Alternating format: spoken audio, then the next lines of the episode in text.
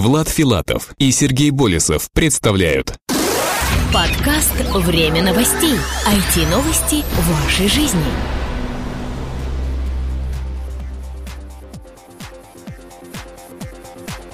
Здравствуйте, в эфире 87-й выпуск нашего новостного подкаста. У микрофона его ведущие Влад Филатов и Сергей Болесов. Сегодня в нашем выпуске. Яндекс рассказал о поисковой активности мужчин и женщин. Google поможет совершить виртуальные путешествия по Петергофу. Рамблер вошел в тройку крупнейших игровых площадок Рунета. МИД РФ будет предупреждать россиян об опасности через Твиттер. И ресурс недели. ruspod.ru. Профсоюз подкастеров.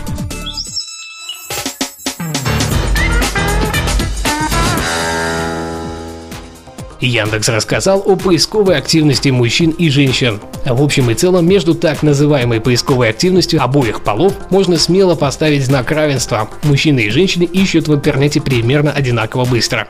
Сообщает результаты своего исследования Яндекс. Если есть какая-то разница, то она заключается в следующем.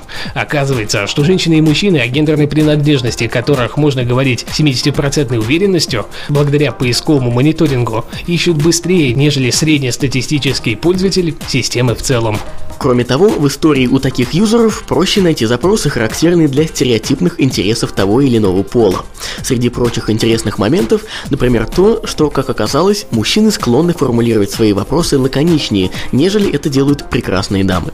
Зато последние более грамотны, а грамотность, в свою очередь, отнимает немножко больше времени, чем короткие формулировки, пускай и с ошибками. Google поможет совершить виртуальные путешествия по Петергофу. Интернет-гигант Google предложил администрации музейного комплекса Петергоф разработать виртуальный тур по этому прекрасному историческому месту. По словам представителей музея, переговоры уже стартовали.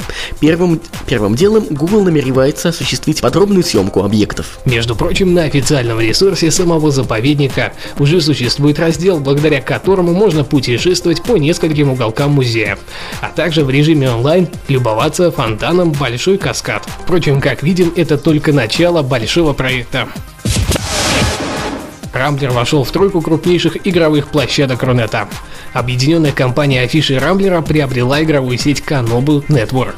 Об этом сообщается в пресс-релизе, поступившем в редакцию ленты.ру. Kanobu Network включает в себя сайты kanobu.ru, ogl.ru, gameslife.ru и worldgames.ru. Сделка позволяет афише Рамблеру войти в тройку лидирующих игровых медиа, говорится в пресс-релизе. На базе Рамблер игр и Kanobu Network мы стремимся развивать единую среду из медиа и сервисов, в которой пользователь сможет по-настоящему жить играми.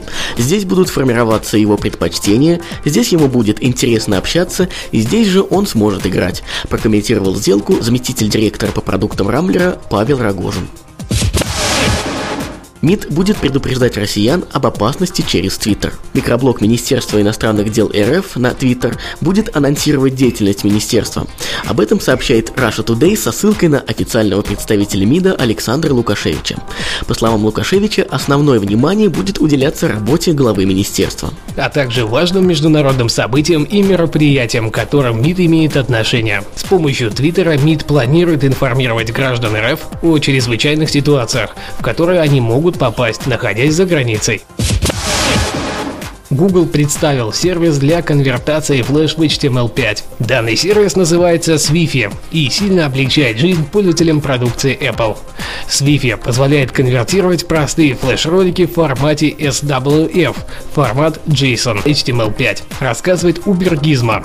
Достаточно загрузить файл и нажать кнопку Upload and Convert. Получившийся файл может быть воспроизведен на большинстве современных устройств, включая гаджеты от Apple, где традиционно не поддерживается флеш-технология.